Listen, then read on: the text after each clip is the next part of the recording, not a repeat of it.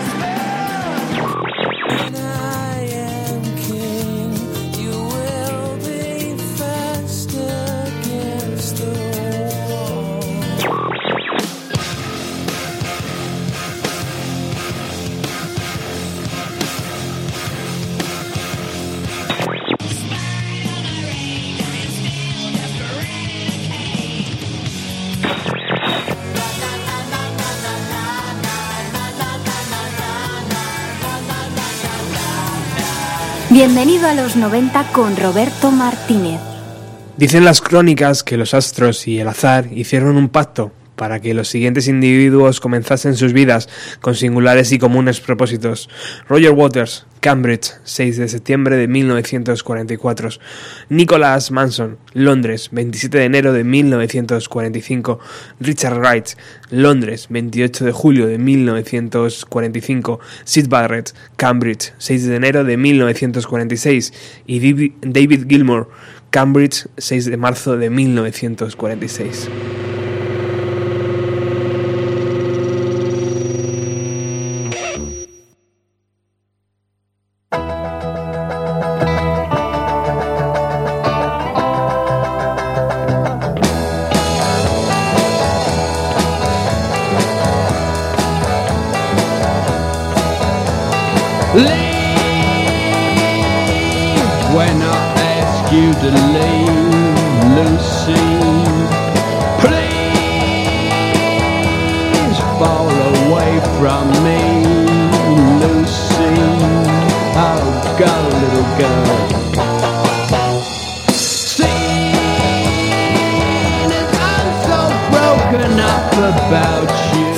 50 años de Pink Floyd se cumplen en este 2015 y desde luego en el programa número 199 de Bienvenido a los 90 debe- debíamos, estábamos casi obligados a hacer un programa especial sobre esta gran banda británica. Sintonizas el 107.3 de la FM, Radio Utopía para Alcobendas, San Sebastián de los Reyes, el norte de, la zona de Madrid y www.radioutopía.es para el resto del planeta.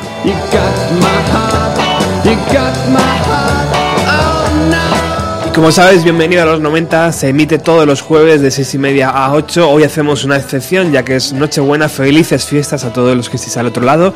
Y por supuesto, eh, también hacemos una excepción porque hoy nos salimos un poquito de lo que es la década de los años 90 eh, y buceamos en los 60, en los 70 y en los 80.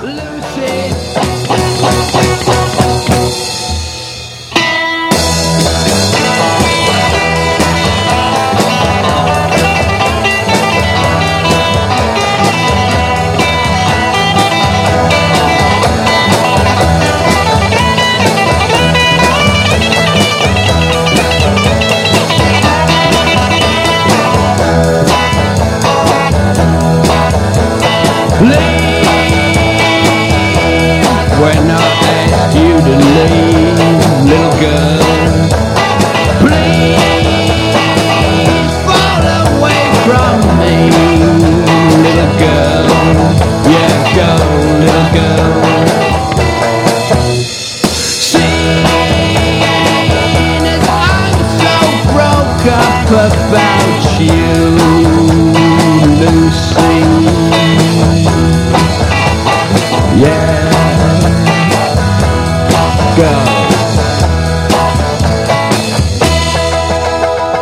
Su infancia transcurre empeñada por la característica discreción británica y llegan a la adolescencia para zambullirse de lleno en una época de esplendorosos cambios. La Beatlemanía hace estragos en Inglaterra, todo el mundo anda loco por el rock and roll. Mary Kwan inventa la minifalda, Richard Lester transforma los esquemas del humor anglosajón con sus películas. Las fotos de David Bailey se convierten en objetos en objetos de arte. Era la era pop.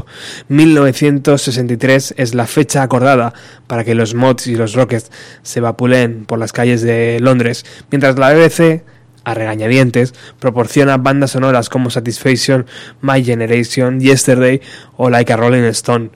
El rock casi es casi un recién nacido, ya hace trastadas en una cuna para crecer más deprisa. George Harrison importa el sitar de la India, Pete Togensen, eh, experimenta con el feedback. Brian Jones asesina tímpanos con el fuzz. La exploración sustituye a la tradición. El cerebro humano, sobre todo el de aquellos que no sobrepasan los 25 años de edad, decide también experimentar por su cuenta y riesgo. Se abren las puertas del reino de la alucinación. El LSD o ácido se, inocu se inocula diabólicamente en trillones de células para convertir lo subconsciente en artístico. Timothy Lear es unánimemente declarado culpable de propulsar con su cerebro, con su celebrado descubrimiento químico, los espectáculos con Light Show. La prensa underground, los, la, las experiencias multimedia, los sonidos volátiles y los mensajes visionarios, una familia apell apell apellidada psicodélico.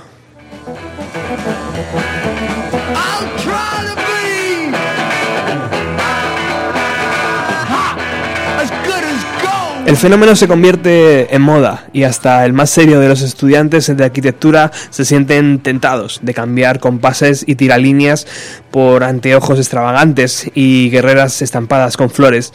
En 1964, Barrett, Waters y Gilmour son compañeros de estudios en la Polytechnic School de Londres siguen copiando juntos en los exámenes hasta que en 1966 Sid se, escribe, se inscribe en Camberville para estudiar Bellas Artes. Roger se, se, matricula en Cambridge para entendérselas con la arquitectura y David emigra con sus padres a Francia.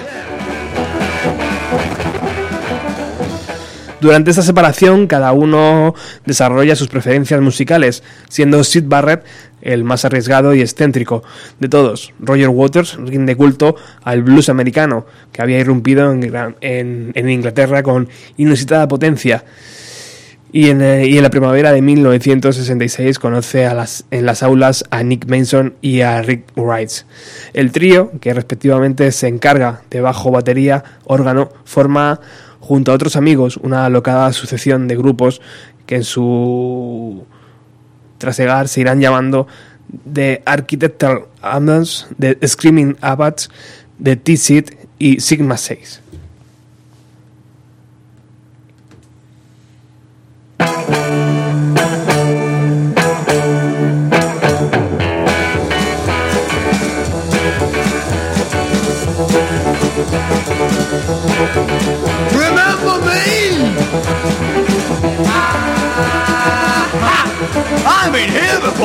Remember me? Ah, Ha! I've been here before. Can't you see? I want to stick around some more. Can't you see?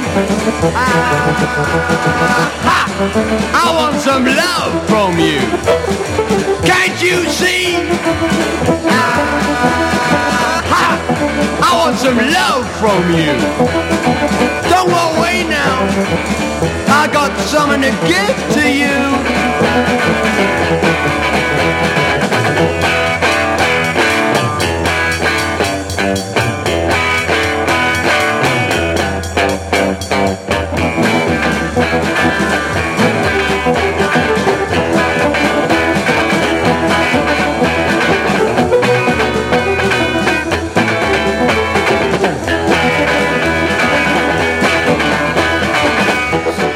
Sus actuaciones se limitan a la región de Cambridge y el repertorio consiste en rhythm and blues, más algunas composiciones que Barrett les hacía llegar.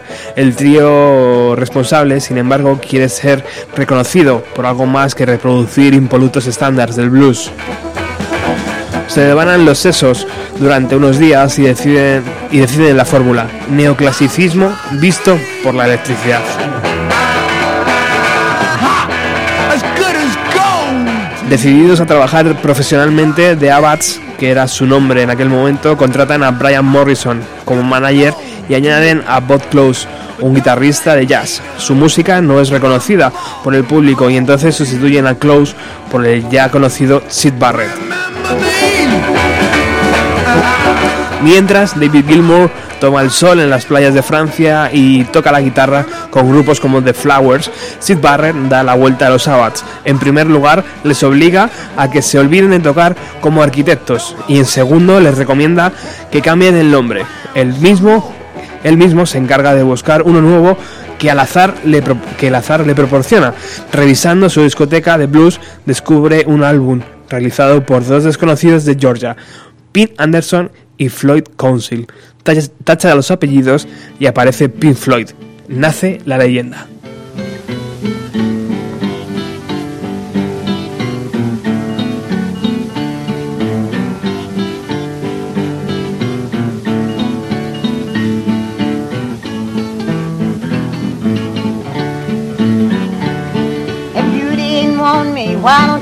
Me, want me, why don't you tell me so? If you didn't want me, why don't you tell me so? What for? I won't be hanging round your door no more. Gonna ride the seaboard, either ride the blind. Gonna ride the seaboard, either ride the blind. Gonna ride the seaboat, either ride the blind. Gonna ride that train you call FCC line. I'm going up the country and the time ain't long. I'm going up the country and the time ain't long. I'm going up the country and the time ain't long. What's it going for? Going up the country to count your days I'm gone. The CC know the best train ought to ride. The know the best train ought to ride. The CC know the best train ought to ride. What about it, boy? Let the train to ride to pass it by oh, your mind.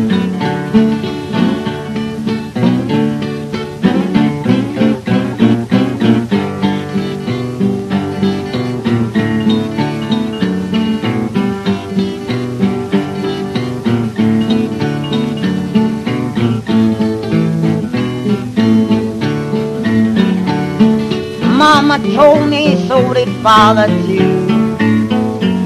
Said mama told me so did father too. Said mama told me so did father too. What you boy? That CC road gonna be the death of you.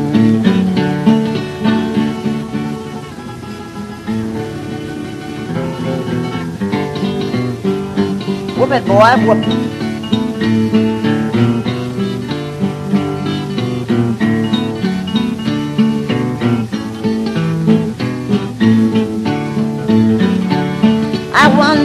Where the engineer is gone. I wonder where the engineer is gone. I wonder where the engineer is gone. Why, boy? I feel like riding if it's all night long.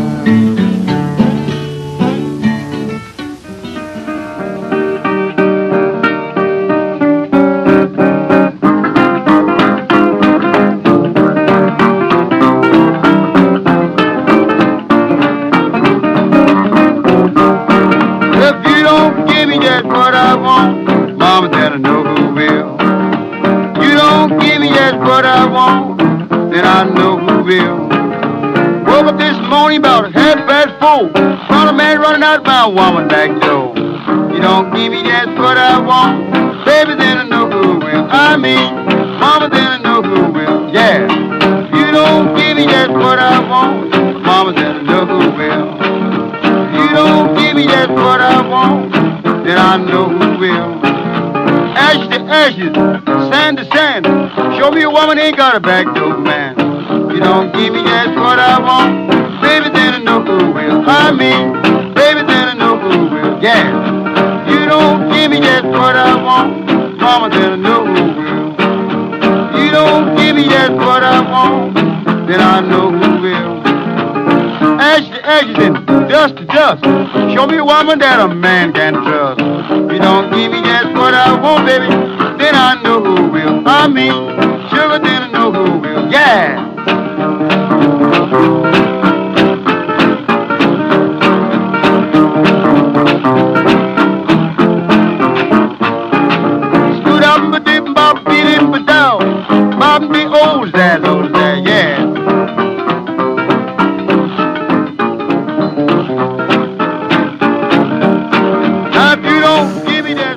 Escuchando a Pin Anderson y a Floyd Council aquí en el especial sobre 50 años que estamos realizando en Radio Utopía hoy 24 de diciembre del año 2015. Be quiet, ask your mama, she ain't acting right. You don't give me that. Precisamente fue este LP el que Sid Barrett cogió para renombrar y para eh, que la leyenda naciera aquel día que, sustituyó, sustitu- sustituyó los apellidos de, este, de, de esta pareja de Pin Anderson y de Floyd Council para llamar a su nueva banda Pink Floyd.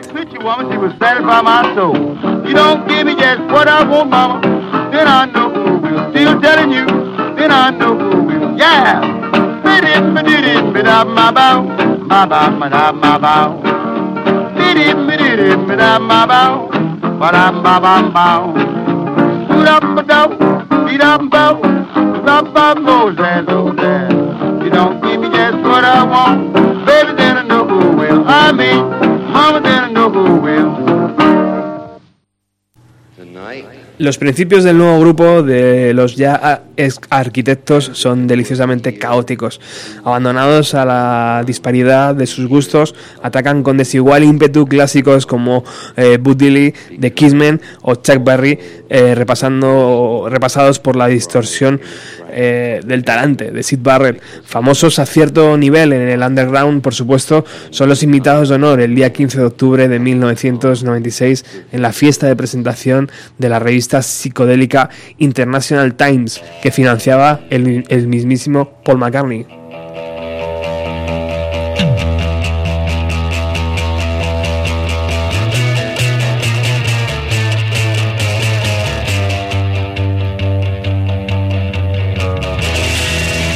En aquella fiesta, un crítico llamado Mick Farren eh, les, les vio y escribió lo siguiente sobre ellos.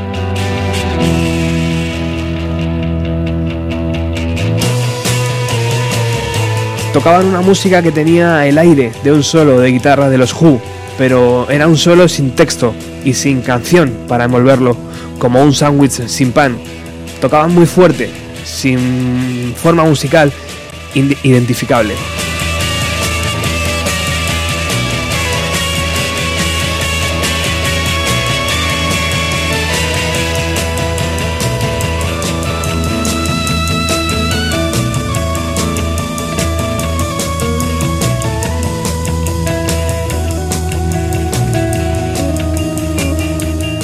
La suerte de los Floyd, por lo visto condenados a ser un- unos rara avis de la extravaganza, eh, cambia gracias a la aparición de un hombre de negocios, Peter Jenner, que está convencido de que el pop también es un medio de ganar dinero y que los hallazgos sonoros del grupo contienen un gran potencial. Con- eh, convence al grupo y se asocia con el manager Andrew King, fundador de la agencia eh, de management Black Hill Enterprise y el director financiero de la mayoría de los grupos que forman parte del catálogo Harvex. La primera jugada de King, que los, eh, que, los quedaría, eh, que los quería convertir en, una versión inglesa de Grateful Dead, es sacarle jugo al live show del grupo y organiza un espectáculo titulado Pink Floyd Films and Madness.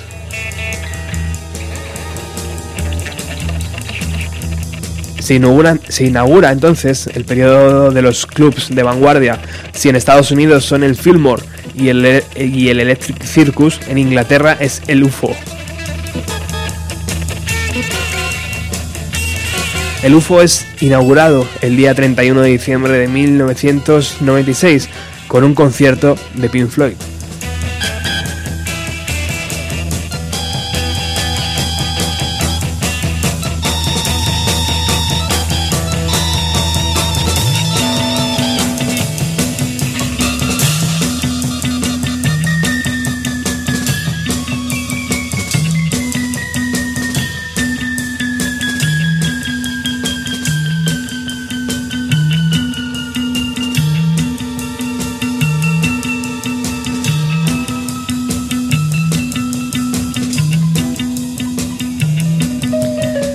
La prensa los aclama, los grupos de momento los felicitan y el público los adora. Es la oportunidad.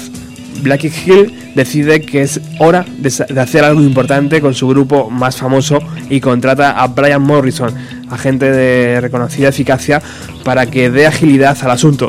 Su aportación es el logro de un contrato, un contrato discográfico muy bien, muy bien pagado eh, por la EMI.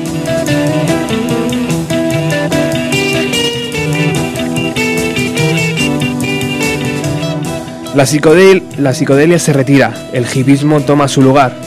Es el invierno de 1997 y se edita el primer single del grupo, Arnold Lane.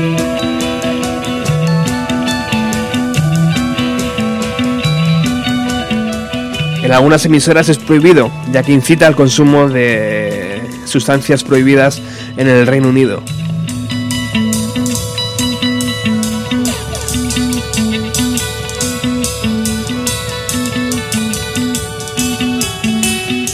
Entre marzo de, y junio de 1967 redondean su fama con apariciones televisivas en la emisora Granada, interpretando por ejemplo Intelestar, Intelestar Overdrive.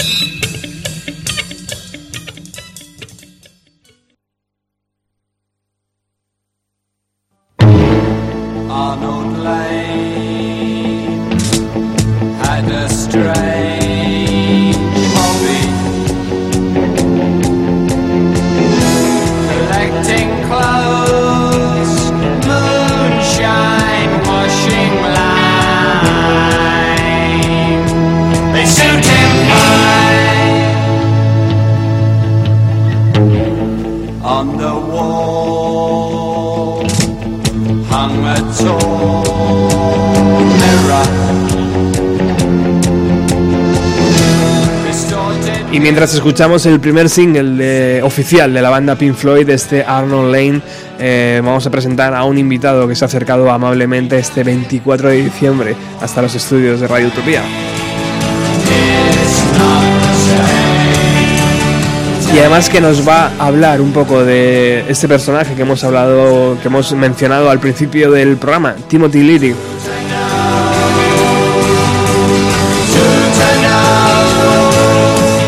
Chincho Navarro, amigo de la emisora, amigo del programa, buenas tardes, ¿qué tal? Buenas tardes, ¿cómo, ¿Cómo- estás? Muy bien, tío, encantado. Bueno, ya sé cómo estás, Amelia, porque te veo.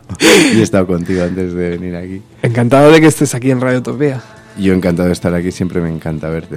Tienes ahí un libro entre manos muy potente que tiene que guarda relación directa ¿no? con la banda que hoy nos, nos visita, Pink Floyd, un 50 años, tío. Antes de, preguntarte por el libro, 1965-2015, 50 años de psicodelia. eh, vendible, ¿no? Eh, a- al acceso de, de streaming, de Spotify, de LPs de vinilo, eh, 50 años dando guerra a esta gente abanderada, ¿no? Eh, con, bajo el movimiento psicodélico que ahora vamos a descubrir que, que empezaron un poco, pues eso, con el blues americano, luego se metieron un poco en el, en el universo psicodélico y que terminaron un poco mal entre ellos, pero que no sé si, si está bien mm, calificarles dentro de la psicodélica, de la psicodelia musical. Bueno, mm, yo no sé si, si la psicodelia fue una parte importante porque es una manera que tiene Occidente de llegar a, a sitios que en otros lugares se llega de, de forma muy, muy normal. Eh, lo que sí que fue, yo pienso, es que en esa época musicalmente eh, se incorporaron un montón de cosas a la música. O sea, no fue. La música pasó de ser. que siempre ha tenido esa parte mm, mm, que tiene, solo tiene la música, que no necesita palabras, pero dentro del, de- de- del pensamiento de, de las letras y todo eso, eh, se, se concibió la música moderna, esta, de que hubiese una batería, que hubiese una guitarra eléctrica, como algo eh, totalmente posible de utilizar como una- un clásico, ¿no? Eh, se pasó también muy de la superficialidad de los años 50 de quiero ser tu osito de peluche, ¿no? I wanna be your teddy bear, canciones de, de dos minutos y medio en los que bailabas con la chica, lo que te dejaba bailar el director del cole, a realmente buscar una búsqueda dentro de la vida, no solo simplemente... eh, y entonces las letras, eh, la duración de las canciones, las temáticas, todo fue muy grande. Y luego ya te digo que, que la, eh, la, la- la concepción de, de- y la utilización de, de- de drogas eh, en, en todos los campos del arte pues, fue muy, muy, muy, muy asequible. ¿La psicodelia es, un, es una forma de vida, Chincho? Bueno, yo no lo sé, en realidad. No sé, eh, yo creo que la psicodelia la gente lo, lo relaciona siempre con la ingesta de, estupefacientes para llegar a un nivel eh, que realmente se llega con meditación, es, simplemente una conexión con, con una... Es un momento en el que, que- que te, que te invade. ¿Sabes? Es una cosa increíble. Yo, en mi, en mi, en mi humilde eh, sección de lo que me ha tocado vivir, son momentos que lo notas. Tú cuando oyes eh, The Wall, tú sabes que esa persona está en conexión con todo. Entonces, si se toman drogas o no es una cosa totalmente irrelevante. Lo que sí que, lo que, sí que aporta la psicodelia, yo creo, a, una, a una época tan pragmática como los 50, ¿no? De tal, es el, el- el que hay un- una cosa, en- hay, hay que leer entre líneas y hay un- un- un- un- una realidad un poco diferente a lo que, que, que es todo como tú lo leas.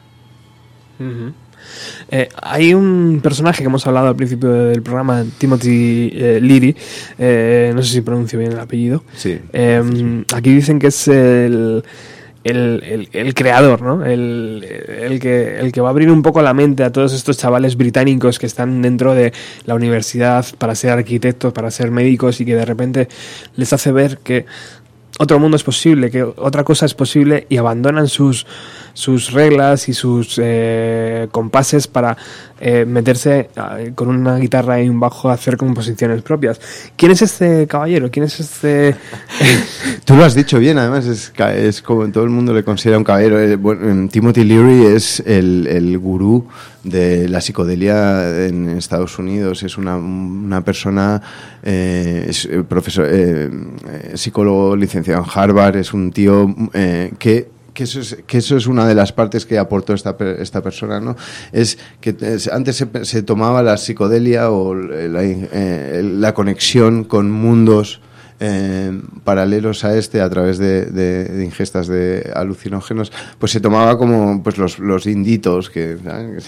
que, que iban a ver al dios y tal, pero que era una cosa como a, a mirar como otros hacían y a evaluar como si fuesen animales eh, relacionándose entre ellos. Y, y de repente, pues gente con una preparación muy grande eh, empieza a consumir esto. Entonces, este, este, esta persona en realidad fue, digamos, una de las personas más mediáticas eh, que, acercó a la cultura hippie eh, a la cultura beat con William Burroughs y con otros, eh, pues eh, eh, lo que lo que podía suceder era como, como estas, estas escritoras de novelas de amor que venden novelas de amor a, a mujeres que, Y que lo hombres- petan.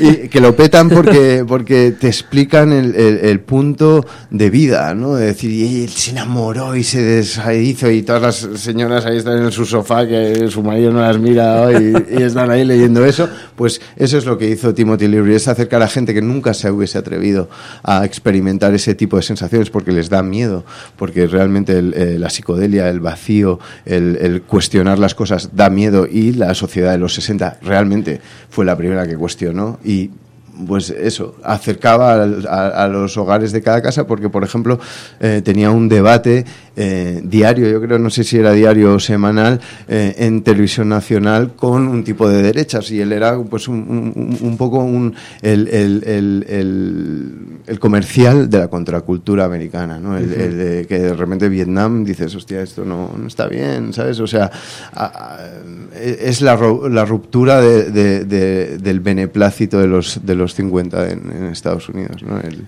el American Dream, ¿no? Y ahora que estamos en fechas tan señaladas, tío, 24 de diciembre, Mm. esta noche hay una gran comilona, mañana muchísimos regalos, se acerca el Día de los Reyes, todo este tipo de cosas.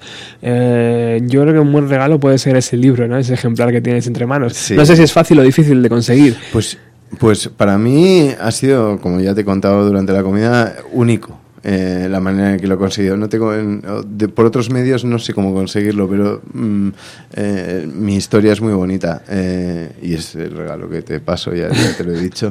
eh, se llama El Triple de la Muerte, que es de Timothy Leary. Y es como, digamos, el último acto de un loco psicodélico en el que él siempre había aceptado la vida como el que él tomaba las riendas de su vida y hace, él elegía como como porque siempre te dicen o decían en aquel entonces y se dice ahora no Eh, em, pues si tú sigues este camino vas a terminar muy mal no y, él bueno pues no terminó diferente.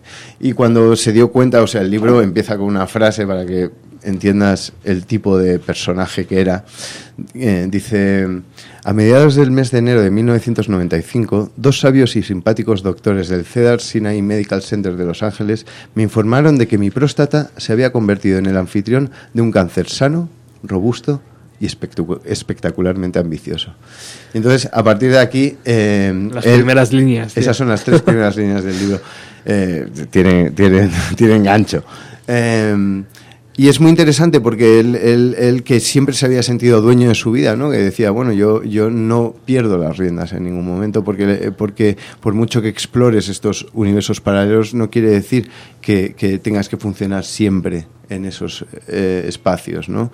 Igual que pues que la macroeconomía no te afecta cuando llegas realmente a casa, eh, pues eh, eh, la existencia de otros eh, otras realidades pues tampoco tiene por qué afectarte en, tu relación con tu mm, esposa o con tus hijos y tal.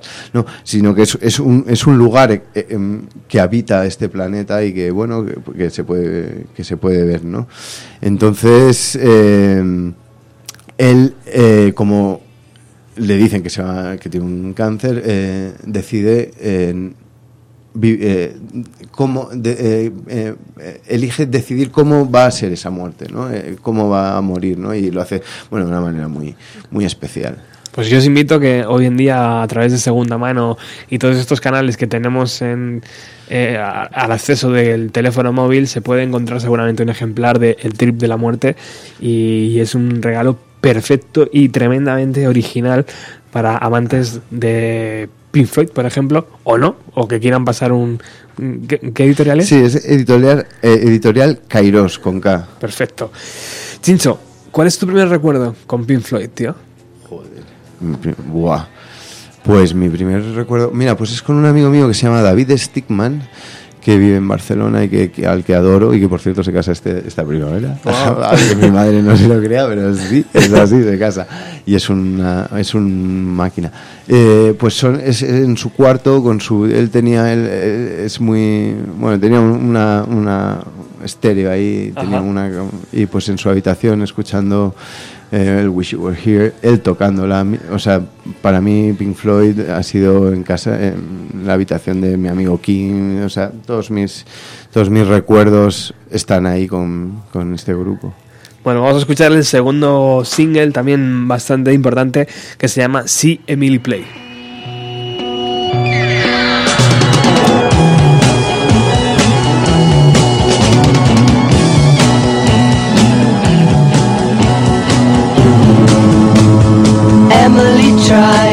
But misunderstands. She's often inclined to borrow somebody's dreams till tomorrow.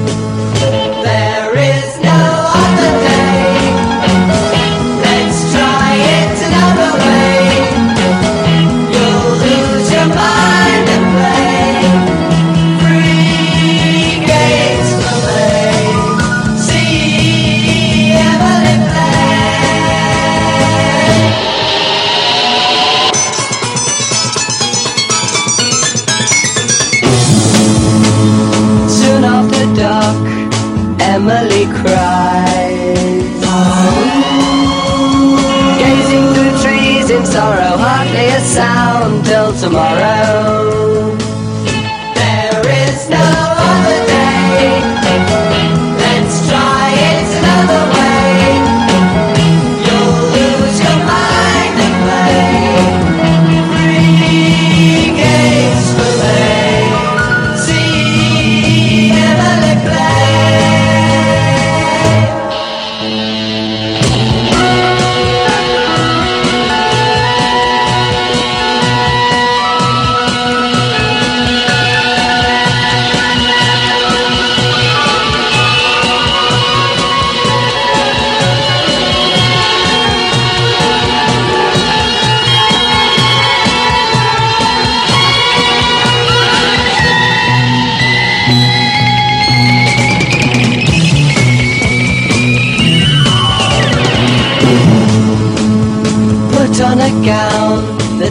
Touches the ground.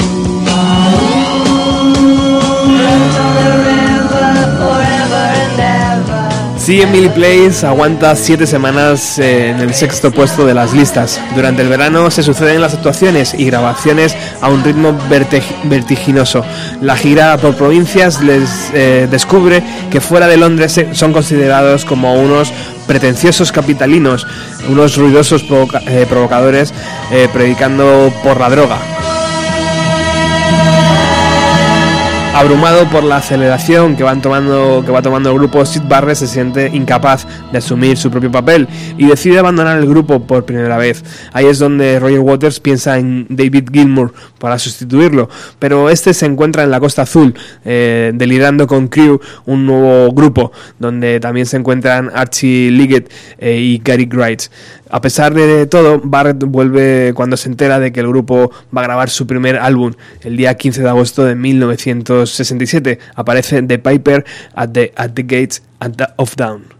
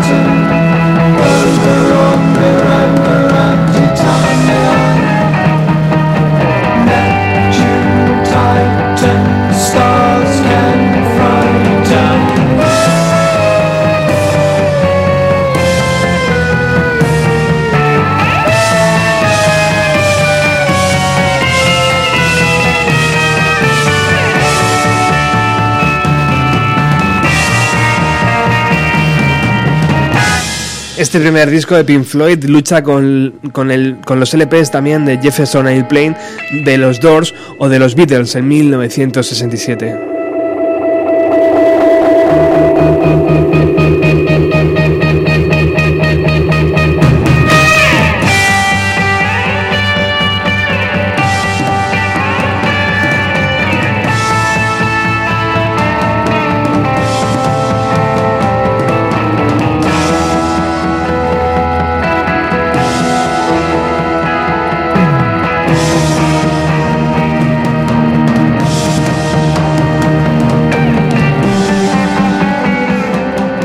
Casi la totalidad de las composiciones del LP son de Sid Barrett, eh, donde podemos encontrar poéticas melodías con influencias del free jazz y la ciencia ficción.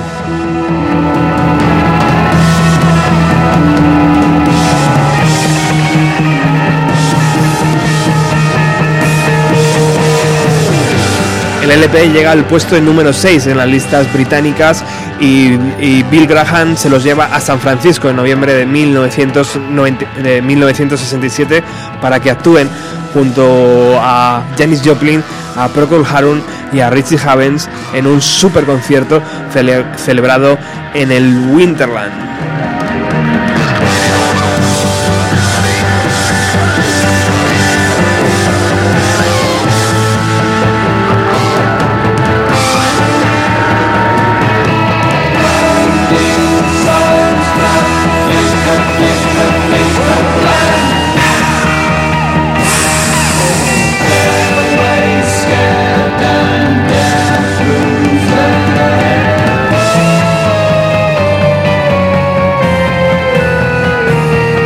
Resultado de aquel concierto no es muy brillante, ya que la gente joven eh, californiana prefiere bailar al ritmo de los grupos locales que practicar el misticismo con el introvertido carácter de, de Sid Barrett, director absoluto del grupo, lo que no impide que un mes más tarde realicen una mini gira americana, esta vez por la costa este.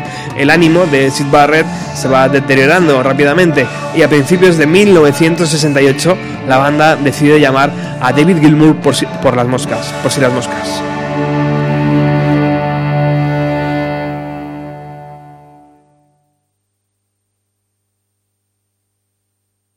This is apples and oranges and it's RS1.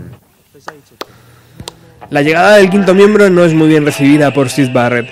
Este es capaz de no dirigirle la palabra a Gilmour durante las sesiones de grabación o de mirarlo fijamente en una actuación sin quitarle los ojos de encima para nada. Las relaciones humanas van de mal en peor y para colmo el nuevo single Apples and Orange no cosecha el éxito esperado.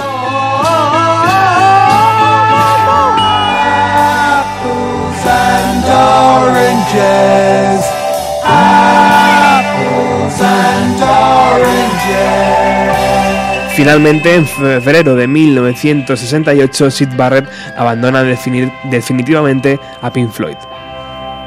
Cornering meekly, she trips up sweetly to meet the people. She's on time again. And then I catch her by the eye, then I stop and have to think what a funny thing to do, cause I'm feeling very thin. Apples and oranges.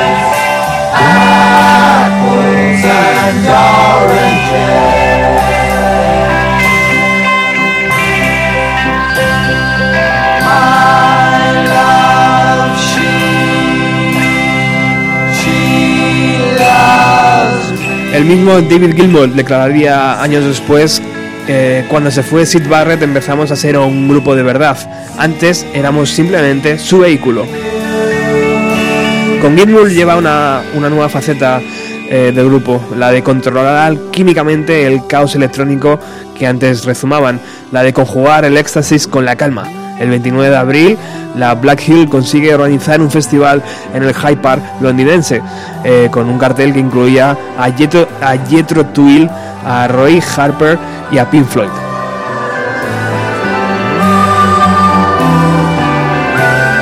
Pink Floyd son naturalmente la máxima atracción de aquel festival. Mientras la psicodelia había sido enterrada y el movimiento hippie agonizaba, ellos seguían impasibles, totalmente dedicados a la grabación de su segundo álbum.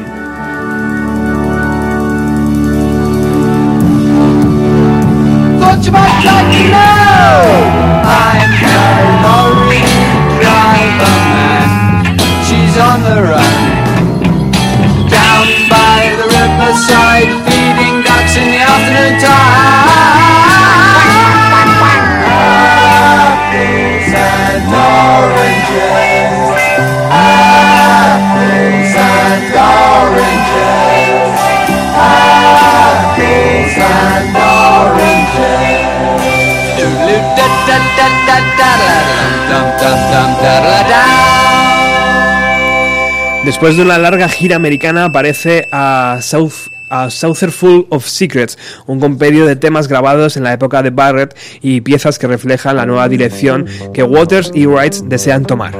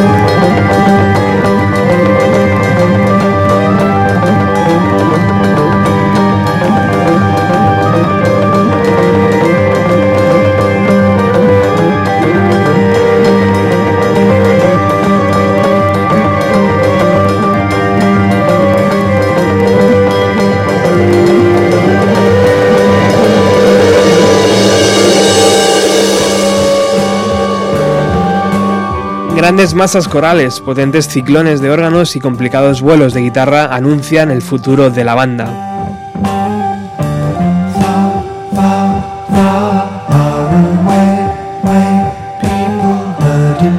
Se están convirtiendo en un grupo para intelectuales, en un refugio sonoro para estudiantes con pretensiones, en un objeto oculto para adoradores de lo arriesgado.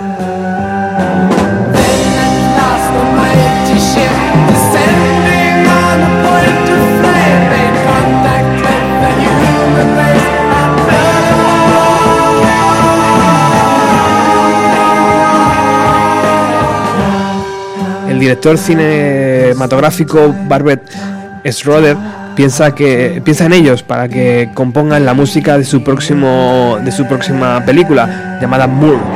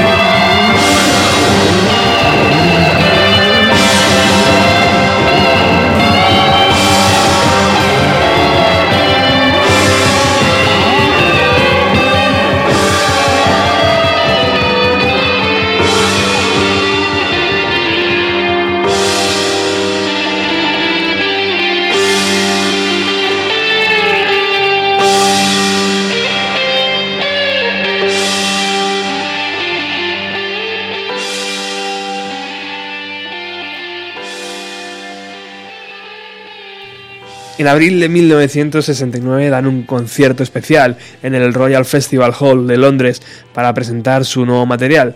Temas como Take Careful with eh, That Aches Eugene sirven de barómetro para apreciar los senderos oníricos, climáticos y oscuros por el que se van adentrando Pink Floyd.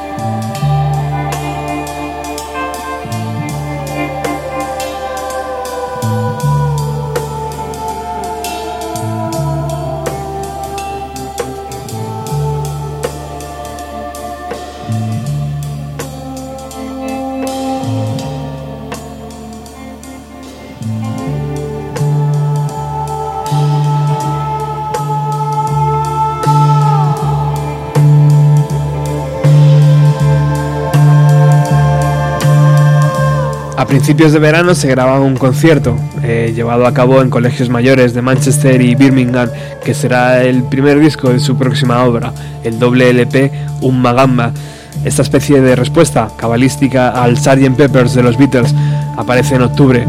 El disco en directo es un furioso, es un furioso festival pop, eh, post-psicodélico que contiene remozadas versiones de temas ya aparecidos en otros LPs.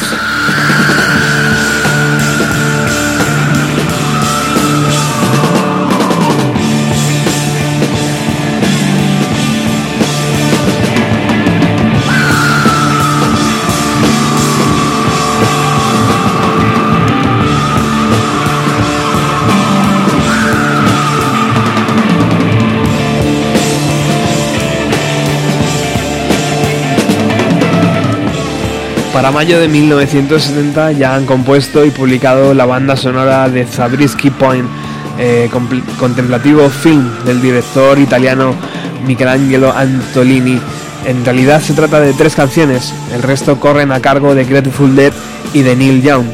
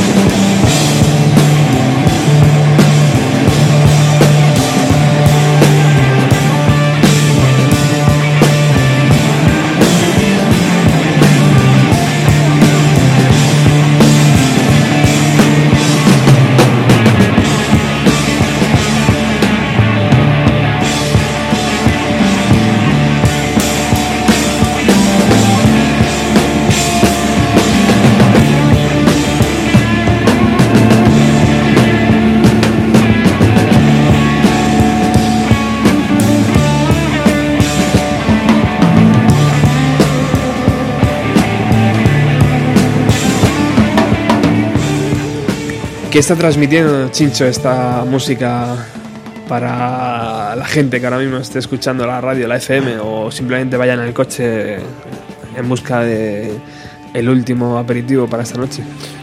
Para mí, para mí este tipo de música, este, este estado mental, porque es un estado mental el que, el que refleja, es un lugar donde no existen los parámetros eh, convencionales de nada, ¿no? ni la distancia, ni el tiempo, ni, ni las presiones, ni, ni las relaciones eh, de la manera en la que se toman. Es un espacio de, es como cuando, cuando te estás durmiendo, justo ese momento antes que estás ahí, pero que no estás y que eh, puede- te ves capaz de estar en Mallorca.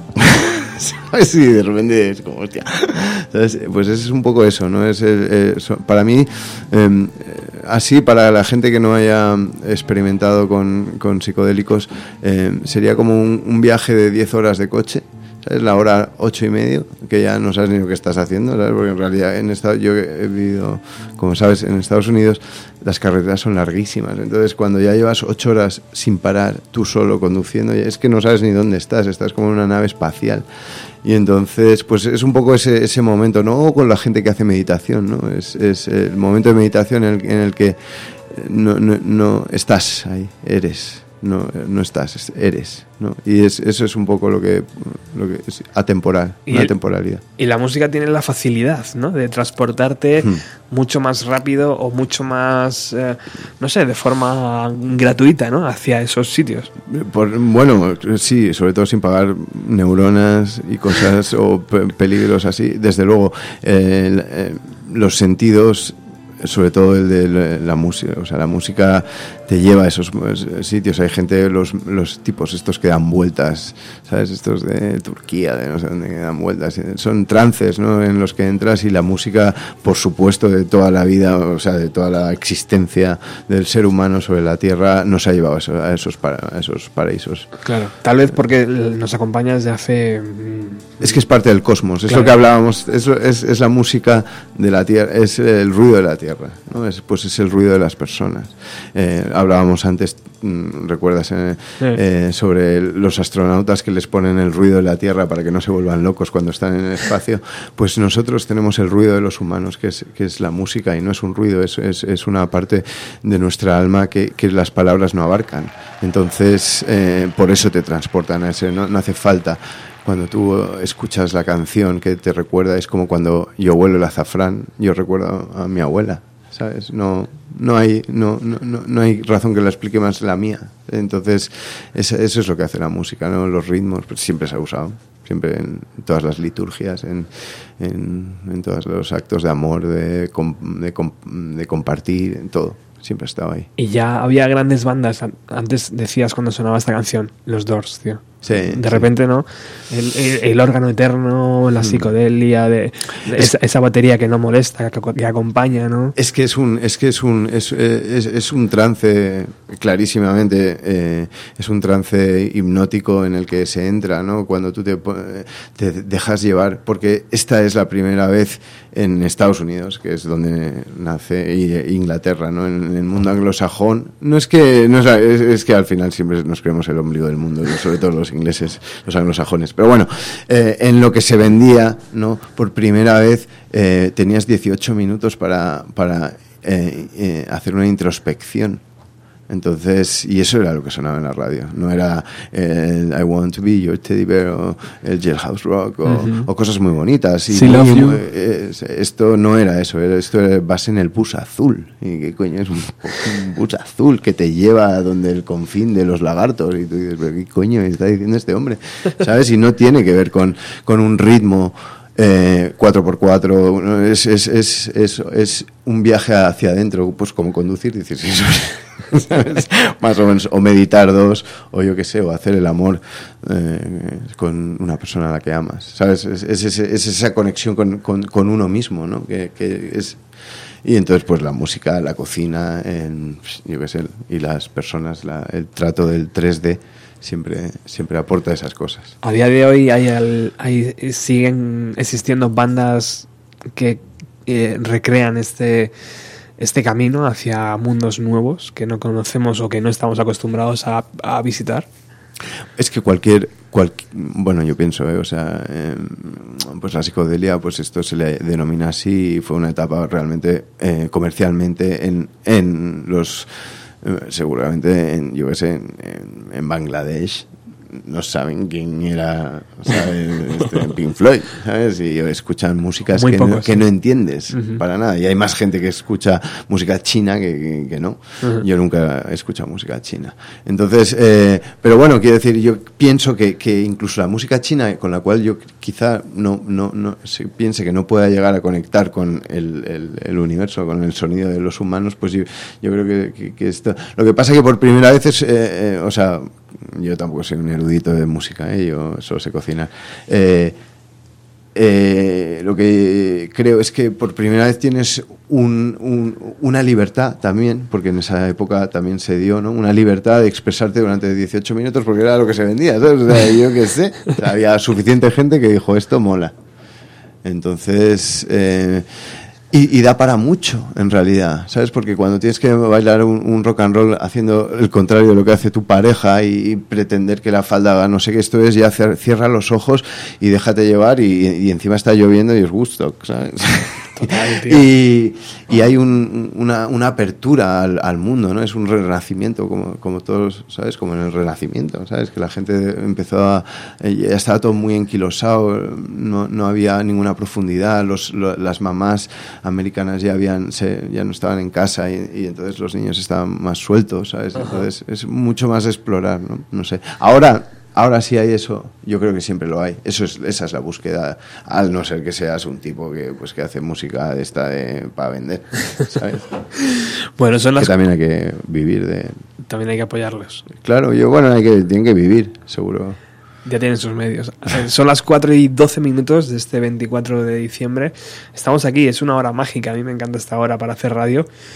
Y estamos hablando de Pink Floyd, 50 años se cumplen en este 2015, 50 años de vida. Y mm, estamos justo en el momento en que van a lanzar un nuevo LP llamado Atom Hair Mother, que el título está inspirado en un evento médico que consistió en, la reanimación de una embarazada gracias a un corazón accionado por una mini pila atómica. Así eh, decidieron llamar a su nuevo LP Pink Floyd y sonaba así.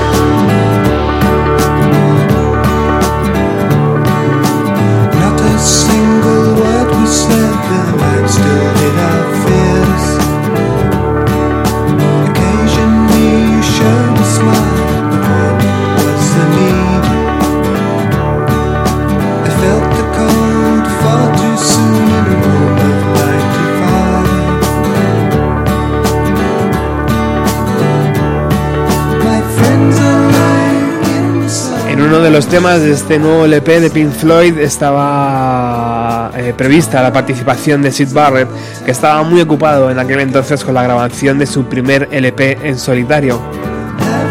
En ese LP además colaborarían David Gilmour y Roger Waters. Al final la, cola- la colaboración de Sid Barrett con sus antiguos compañeros eh, no se pudo dar y fue encomendada a un Roddy de la banda que, que les acompañaba en directo.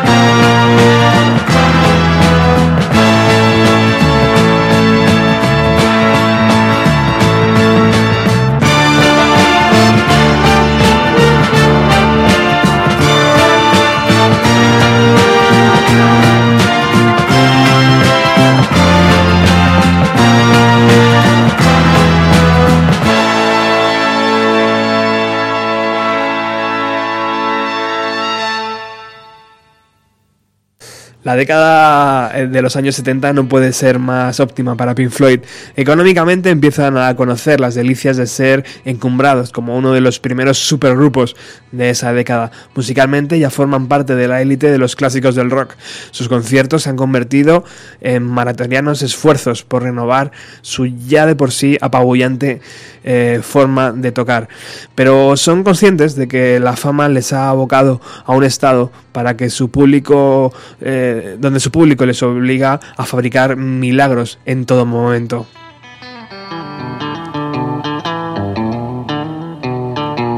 Sid Barrett, por su parte, continúa sobreviviendo y lo demuestra con su segundo LP, titulado homónimamente, en el que se incluye una pieza clave de su, eh, llamémosle, pop sideral druídico, Baby Lemonade.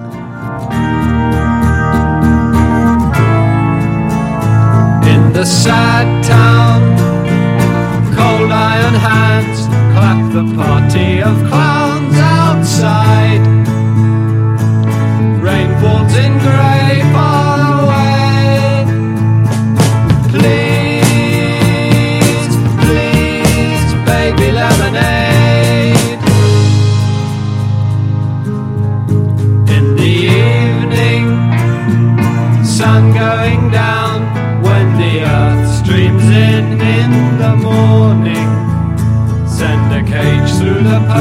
make your name like a ghost.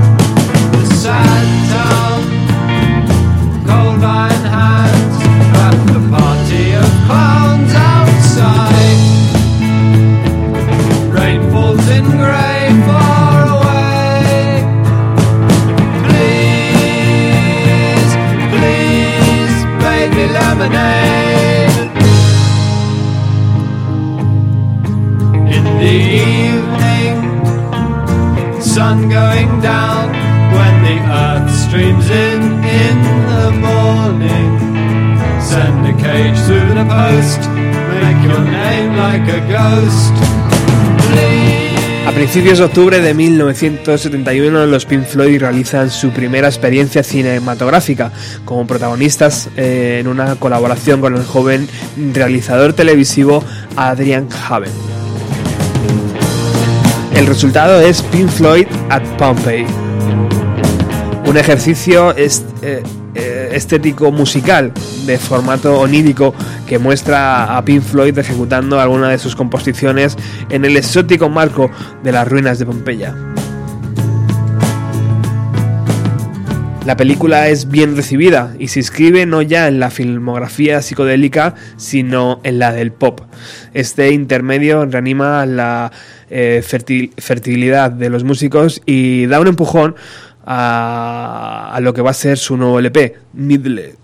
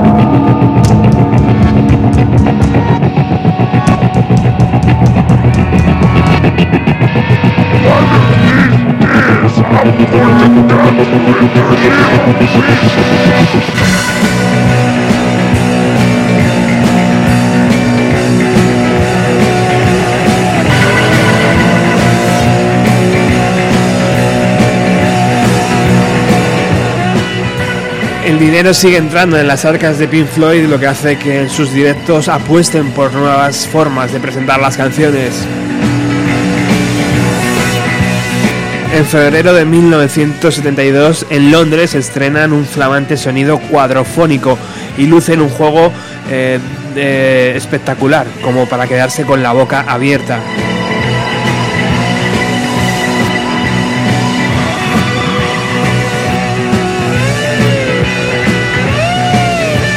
A finales de ese mismo año, 1972, eh, se reencuentran con Barbet Schroeder y este les propone que hagan una banda sonora eh, para su nueva película, con eh, características más oníricas que la anterior. El resultado es la nada estimulante, el nada estimulante LP titulado Oscured by Clouds.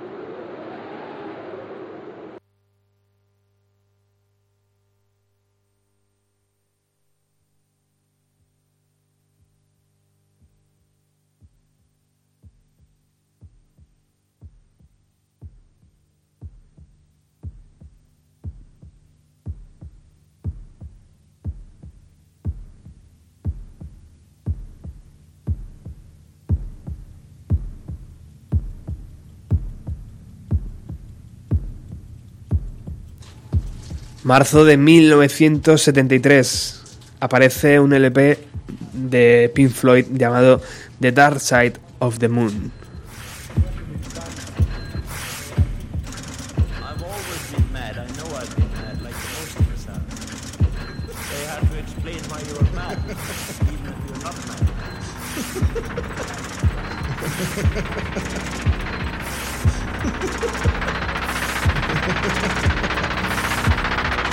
Ha ha ha ha ha!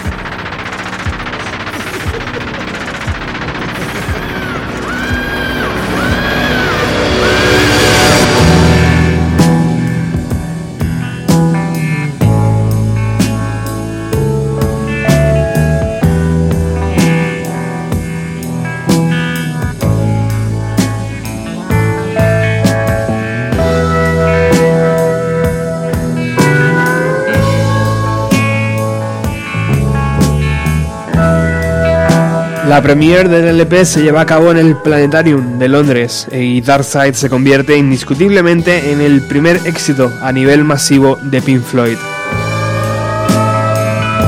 Es el primer disco que no tiene dificultades, quizá por su digestiva estructura, para ser asimilado y recibido por un público marcadamente eh, mayoritario. incluso sirve a muchos para descubrir a este grupo que ya reniega definitivamente de sus psicodélicos principios.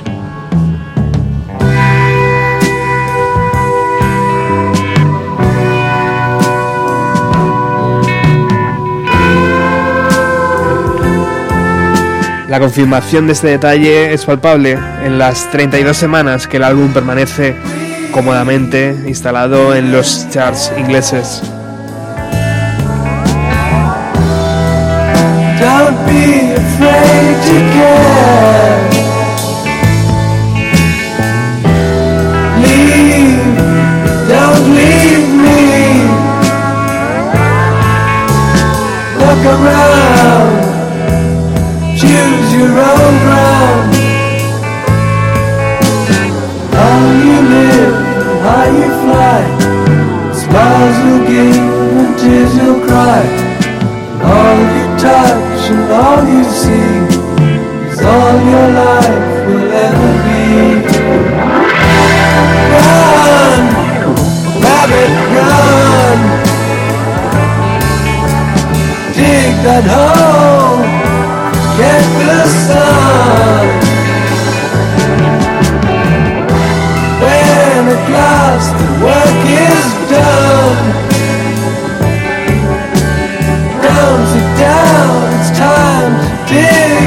Another one. How you live and how you fly, but only if you ride the tide. Balanced on the biggest wave, race towards an early grave.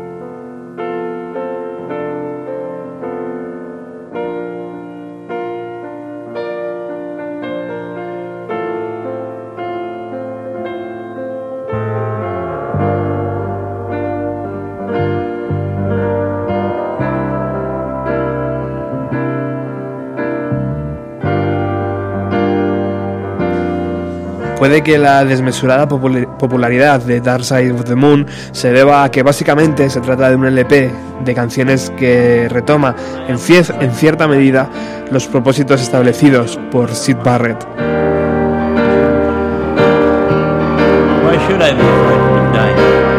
Las melodías vuelven a estar presentes, el ritmo es directo y la guitarra de Gilmour, que protagoniza un alto porcentaje de las tareas compositivas del disco, conduce y eh, indefectiblemente toda la sonoridad.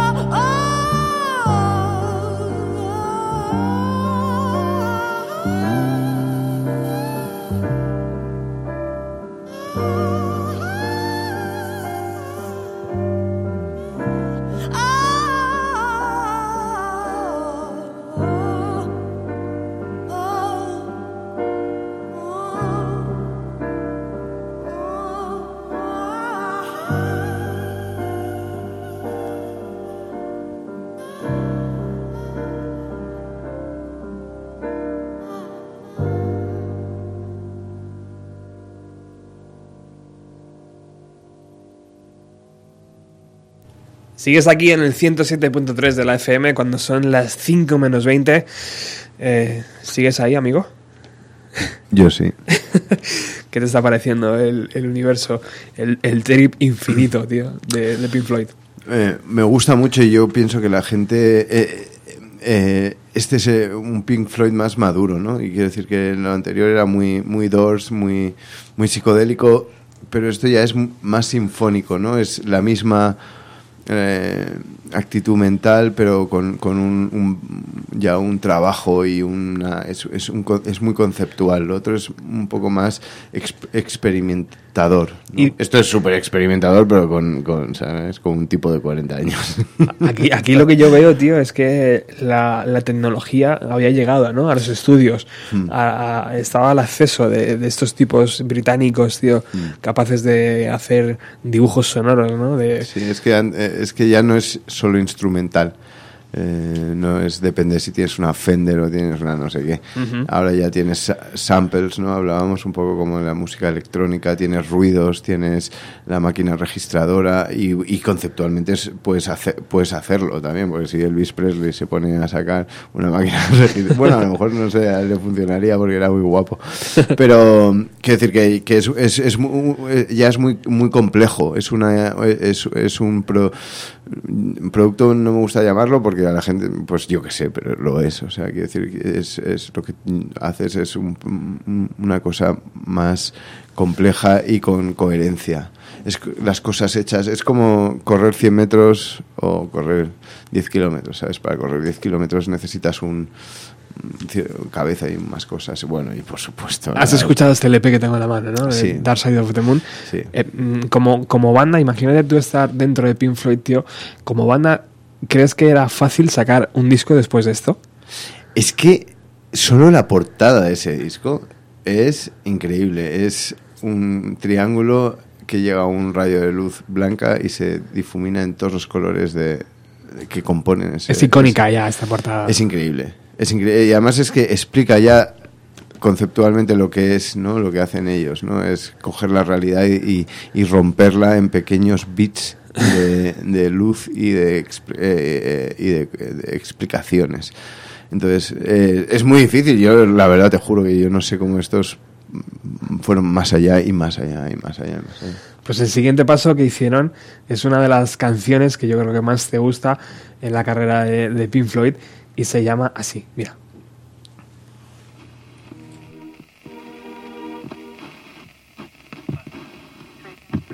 Discipline remains mercifully. Yes, and, and neither would you, Derek, this star nonsense. Yeah. No, it is it. I'm sure of it.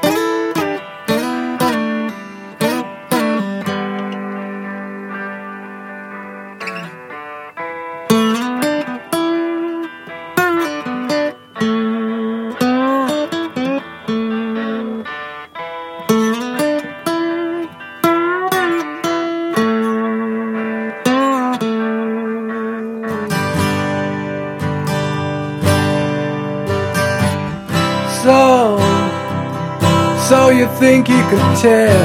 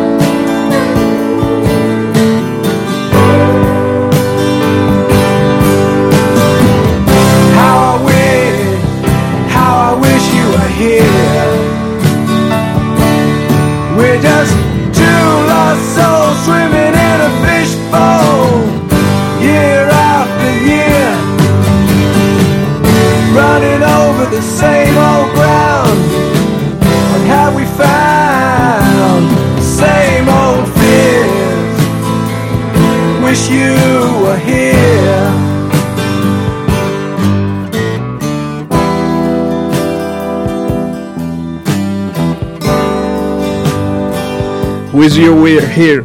Ojalá estuvieras aquí. Diciembre de 1975.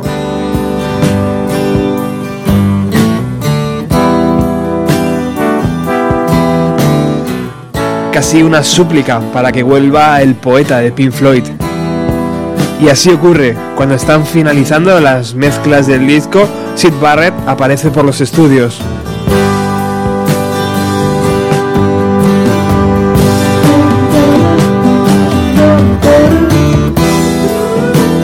Una actitud desdeñosa y ausente. Al oír las cintas de las primeras eh, de, de las primeras mezclas, sus palabras son: esto suena un poco anticuado, ¿no? Tras una charla con la banda, se despide, negándose a reingresar en el grupo.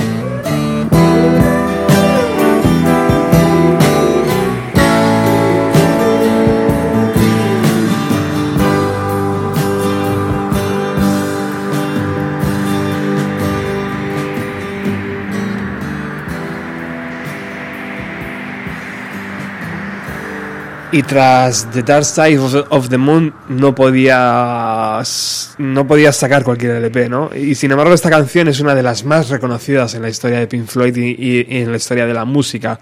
Este Ojalá estuvieras aquí habrá sonado millones de veces en las radios, habrá sido reproducida online y en los CDs y en los vinilos en nuestras casas otros tantos millones de veces y lo seguirá haciendo durante Y en las guitarras. Años, ¿no? Y en las guitarras de las personas. y en las guitarras. Es una de las primeras canciones que también puedes aprender.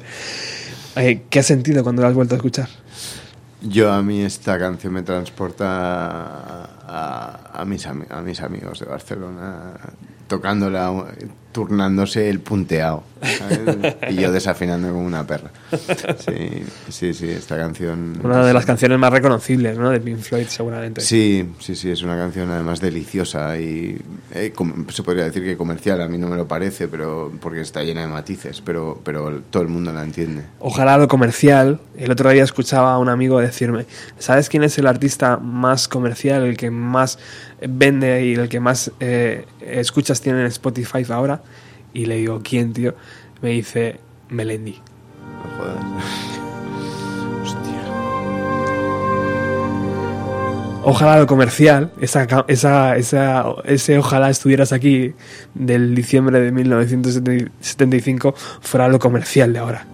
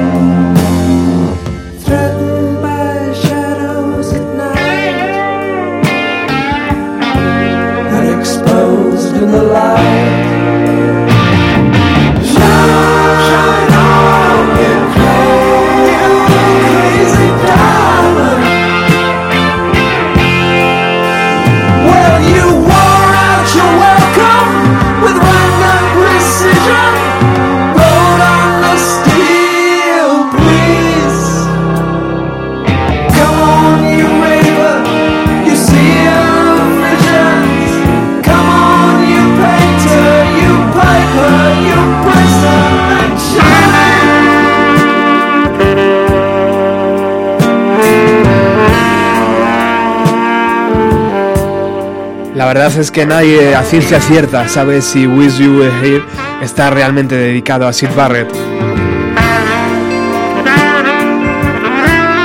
La duda de que Pink Floyd no tiene nada que decir a su público, por lo menos esta vez, aparece de nuevo. Se discute en la prensa especializada acerca de la posibilidad de que Pink Floyd se haya convertido en un grupo que pasa periódicamente por los estudios de grabación para dejar lista su entrega anual.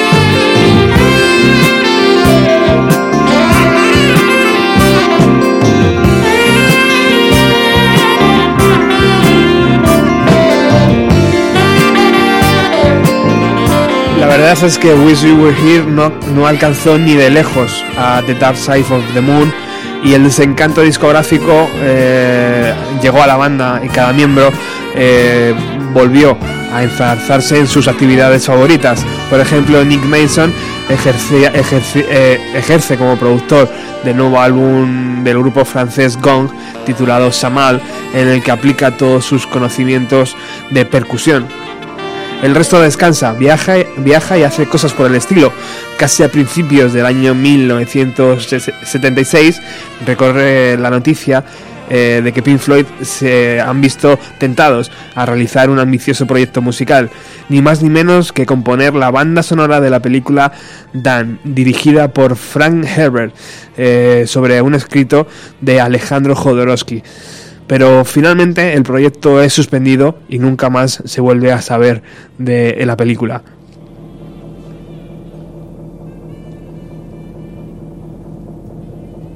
Durante una buena parte del año 1976 trabajan a fondo en la elaboración de Animals, que ve la luz en enero de 1977.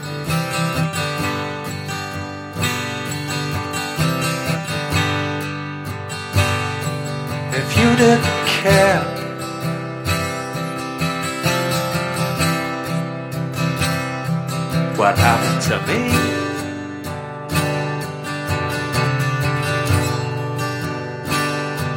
And I didn't care.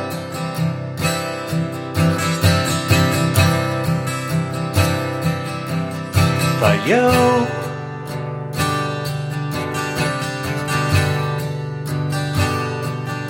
we would zigzag our way through the bottom occasionally glancing up through the rain, wondering which of the buggers to blame.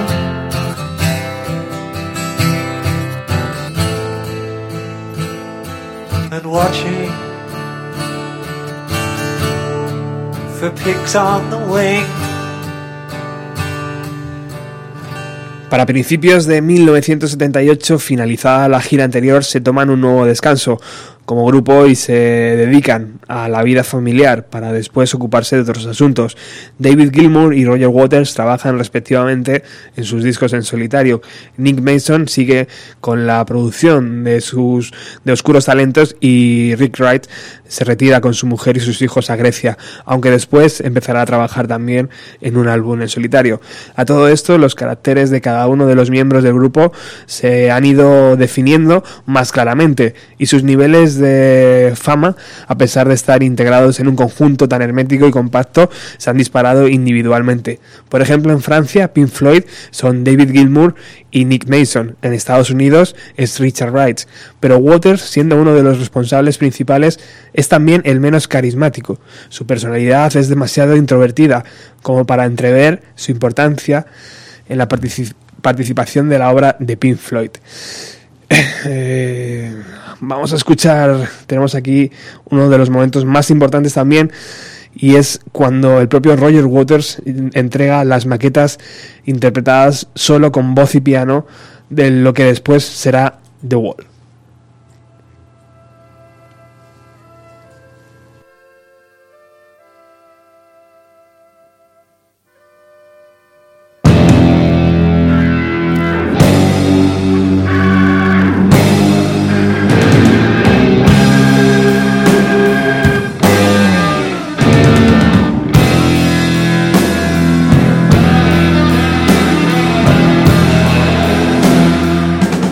Waters, después de la grabación de Animals, se casa por segunda vez y es su mujer la que le hace ver el talento que posee y los resultados de este.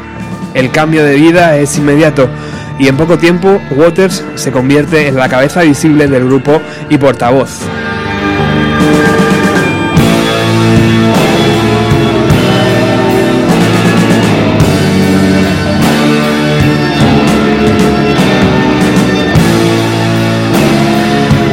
Aparte de cambiar de coche y apartamento para mejorar, claro está, y molesto por los LPs en solitario de sus compañeros, decide interpretar el papel que le corresponde dentro del seno de la banda.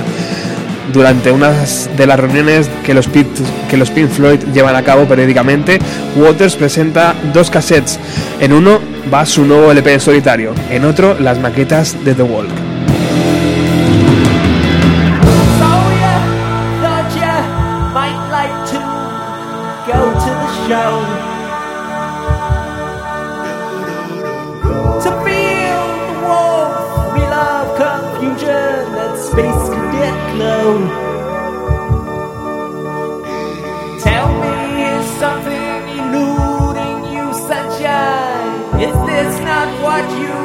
Expected to see? If you wanna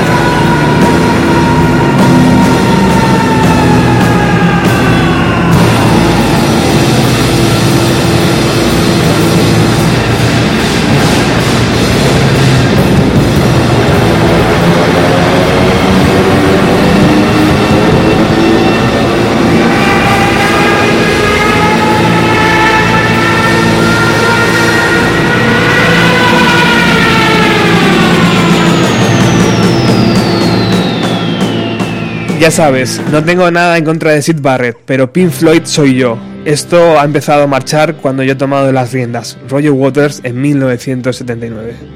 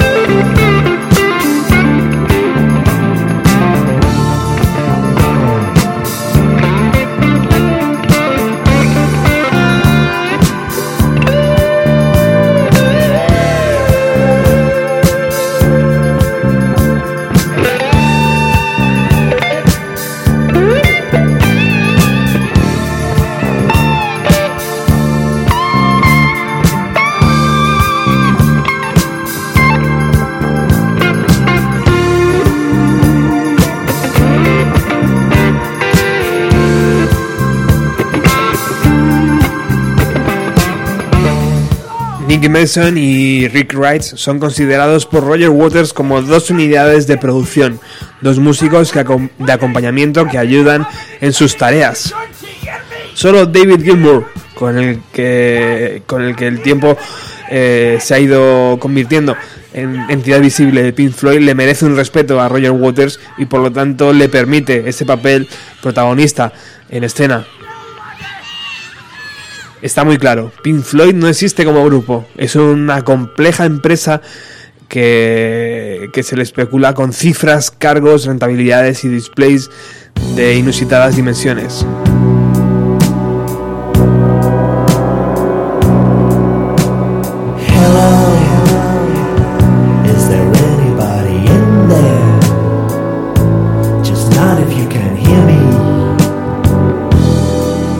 Is there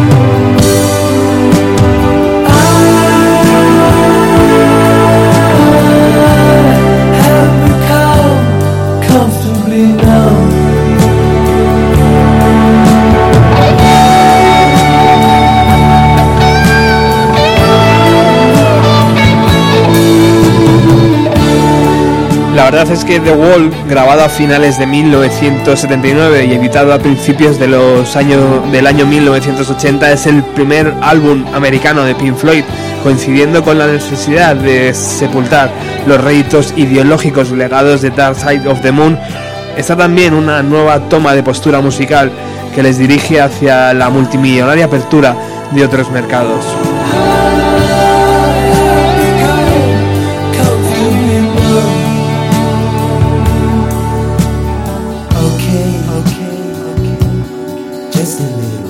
The Wall, para empezar, se graba y mezcla entre Nueva York y Los Ángeles.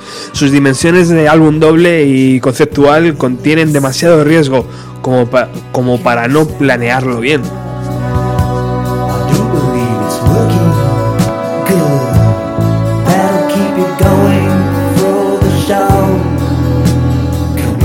The Wall es un deslumbrante trabajo de colosales dimensiones, una tormenta de sonido capaz de arrasar con todo lo que se encuentra a su paso y al mismo tiempo de ser cómoda para la audición.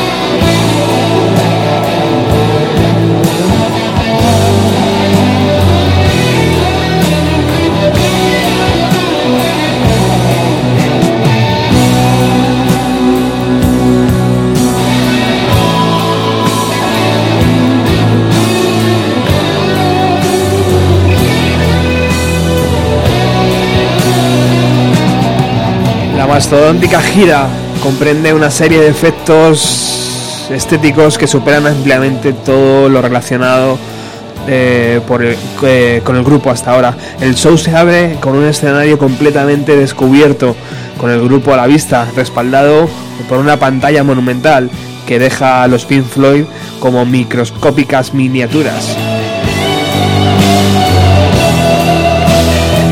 Largo del espectáculo se van ilustrando las canciones con videoproyecciones, en su mayor parte de dibujos animados realizados por Gerald Scarge, según indicaciones del propio Roger Waters.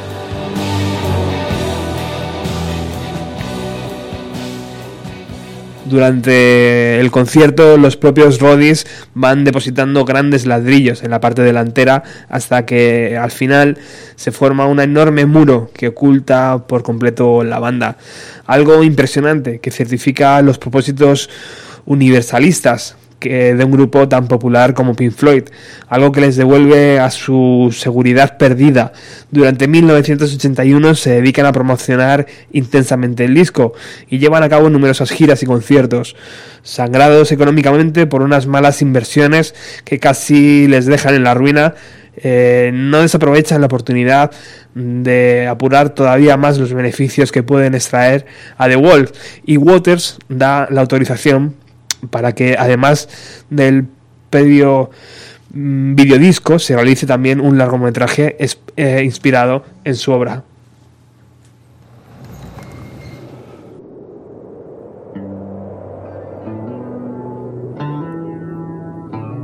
They flutter behind you, your possible pasts.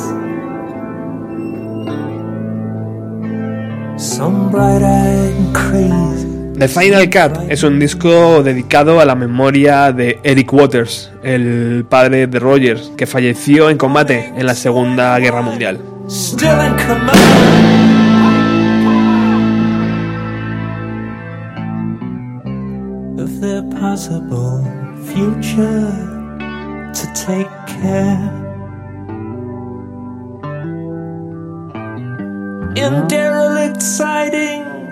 The pop is entwined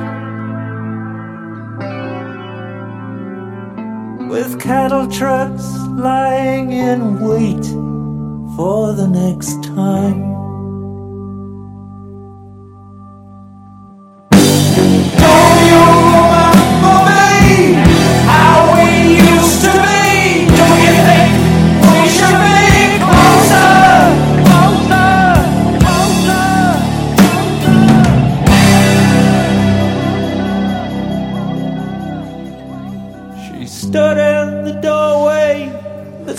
Único disco compuesto en su totalidad por uno de los integrantes de la banda, sin contar con la participación de Richard Wright.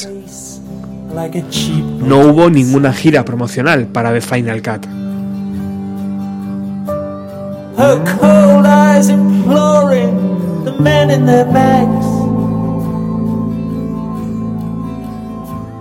For the gold in their bags or the knives in their backs.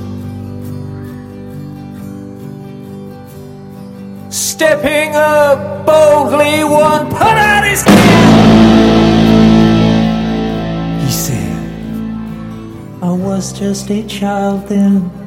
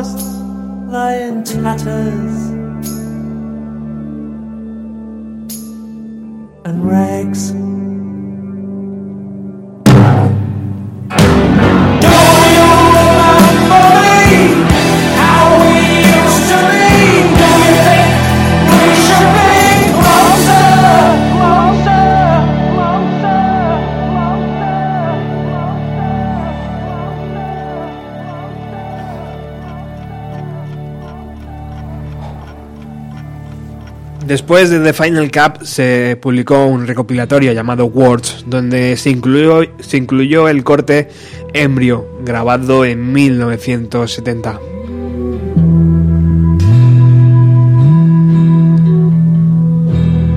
Cada miembro de Pink Floyd sigue su camino, hasta que en diciembre de 1985 Roger Waters anuncia la separación definitiva de Pink Floyd. forgiven.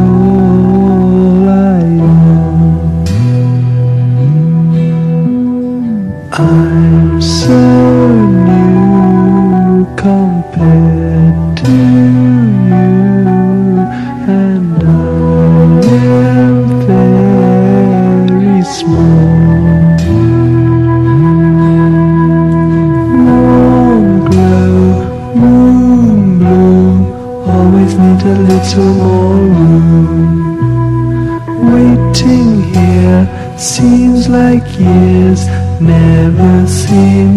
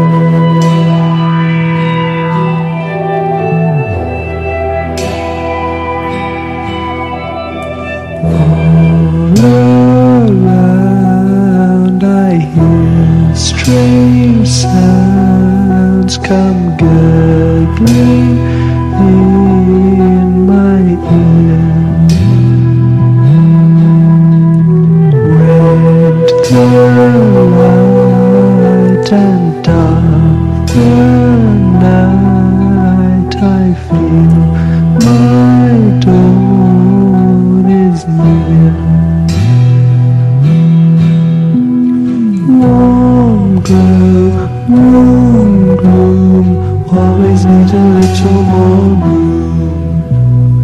Whisper low, here I go. I will see the sunshine shine.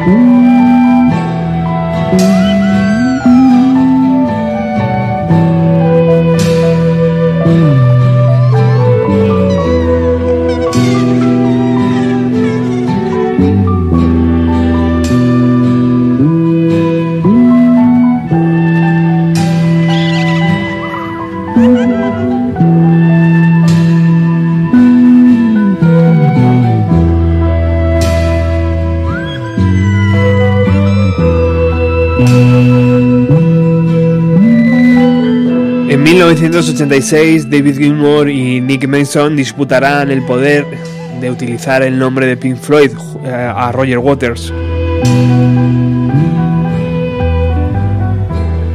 Gilmour y, Manson a- alegaron que Roger Waters había marchado por iniciativa propia y ganaron el juicio. Por eso pudieron sacar, eh, seguir sacando discos bajo el nombre de Pink Floyd. Pero a partir de aquí tú decides si lo que vino después estaba dentro de Pink Floyd o no, o si lo que vino después se puede llamar Pink Floyd o no. Lo que es verdad es que no volverían a coincidir en un escenario hasta el día 2 de julio del año 2005, donde por primera vez en muchísimos años se juntarían en el Hyde Park de Londres para interpretar cuatro canciones.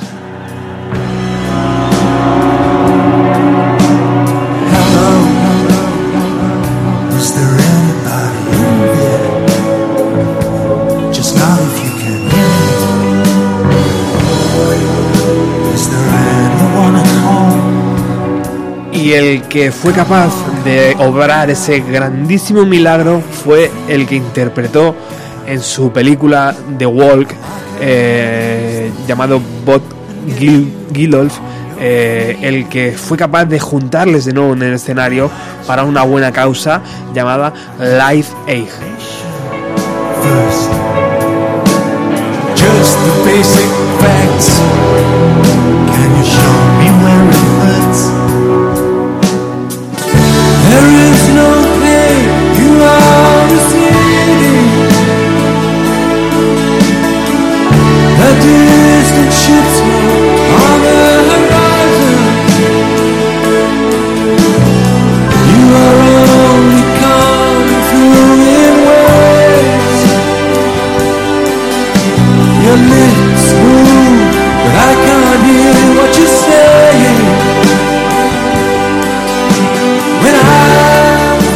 Hasta aquí llega nuestro pequeño homenaje a estos 50 años de Pink Floyd y, bueno, pues qué decir, que ha sido casi un, largo camino, ¿no? Hacer este especial que arrancaba hace un montón, hace aproximadamente unas dos horas y media y que vamos a terminar ya con esta preciosa canción en el Hyde Park de Londres.